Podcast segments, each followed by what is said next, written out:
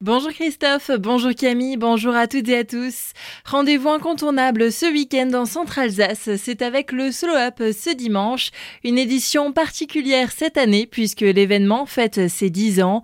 Olivier Solaire, président de l'association Slow Up Alsace de la route des vins, revient sur le principe de cette manifestation. La boucle principale fait 38 km entre les communes de Bergheim jusqu'au nord à Dambach-la-Ville qui est la dernière commune arrivée. L'inauguration aura d'ailleurs lieu le dimanche 4 juin à partir de 9h sur la commune de Dambach-la-Ville. Et puis euh, les différentes boucles ont été imaginées pour permettre à chaque sportif, à chaque famille, à chaque enfant de faire finalement son propre slow-up à pied, à vélo, en roller, en trottinette. Le tout, c'est qu'il n'y ait pas d'assistance de moteur. Entre les communes de Bergheim jusqu'à Dambach-la-Ville et en passant par Célestat, il y a des places festives dans chacune de ces communes, des animations réellement extraordinaires puisque l'ensemble de la population est bien souvent mobilisée et surtout au niveau des associations. Les 10 ans du Slow Up, c'est ce dimanche de 10h à 18h,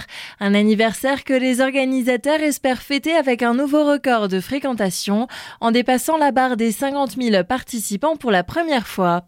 Une étrange sculpture a vu le jour à Neuf-Brisac sur la place d'Armes.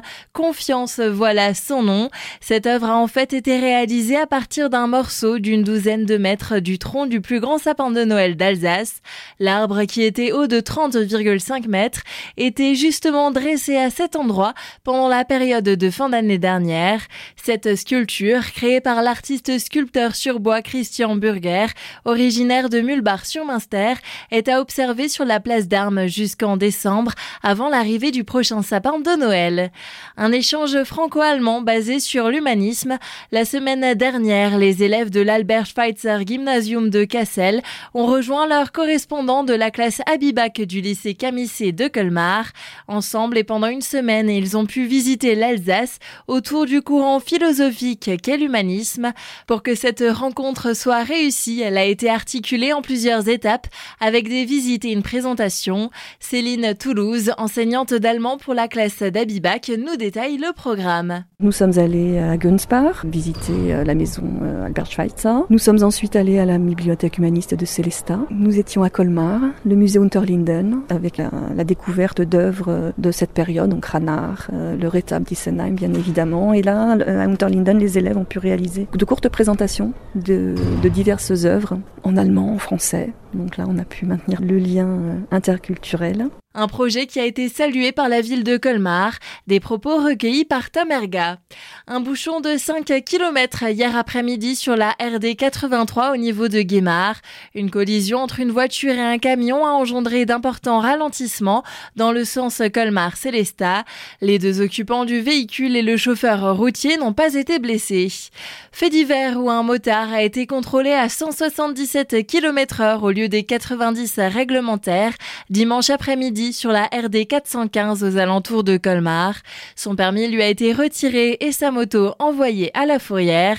Toujours lors de ce long week-end de la Pentecôte, trois autres permis ont aussi été suspendus, cette fois-ci sur la RD 11 entre Holtzwir et Arzenheim.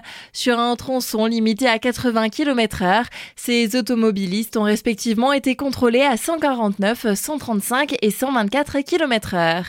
Et à Célestat, du personnel est recherché à l'occasion du Corso Fleury qui se tiendra le samedi 12 août prochain. Différents postes sont à pourvoir, agents d'accueil pour informer le public des animations et distribuer le programme de l'événement, placier en tribune pour accueillir, installer le public et vérifier les billets, ou encore aide au repas pour la préparation et la bonne gestion du self à destination des groupes de musique. La rémunération est calculée sur la base du SMIC horaire et il faut être âgé de plus de 17 ans. Renseignements et formulaires auprès du service festivités et animation culturelle au 03 88 58 85 75.